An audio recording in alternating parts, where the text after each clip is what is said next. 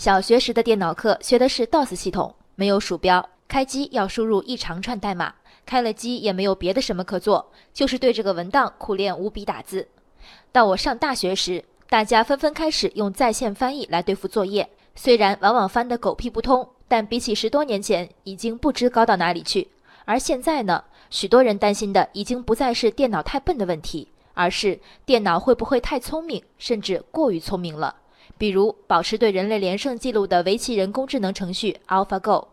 二零一六年三月，AlphaGo 与围棋世界冠军、职业九段选手李世石进行人机大战，以四比一的总比分获胜。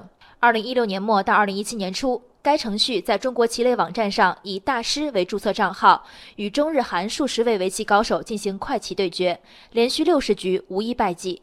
昨天，中国乌镇围棋峰会主办方表示，下个月 AlphaGo 将再度与最顶尖的人类棋手柯洁对弈。很明显，在李世石对战 AlphaGo 时，曾夸下海口，就算阿法狗战胜了李世石，但他赢不了我的柯洁。现在有点紧张了。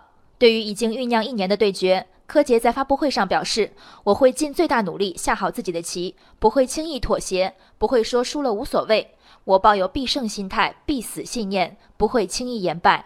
围棋手的情怀，我虽不完全懂，但大概知道一些。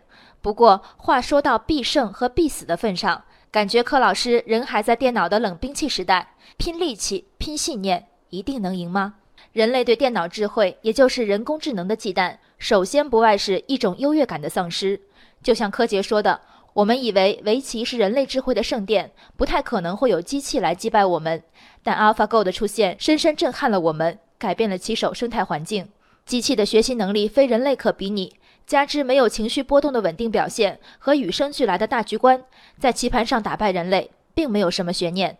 即便柯洁赢了一局，AlphaGo 一天可以学习上亿盘棋，而人的一生也就下两三万盘棋。人类的进步速度与电脑永远不在一个量级上。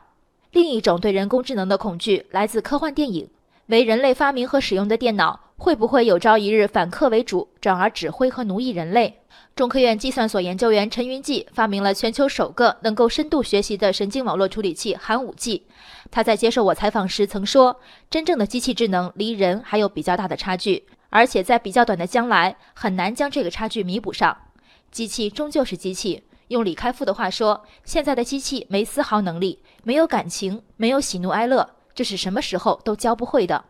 柯洁作为棋手的胜负心，我能理解并尊重。”但它代表人类面对 AlphaGo 心态实在可以放松些。人工智能发展到现在，人类输给电脑并不丢人，而围棋之美在于残缺和遗憾，棋道是再多 AlphaGo 也无法体会的。人生海海，见微知著。我是静文，下期静观见。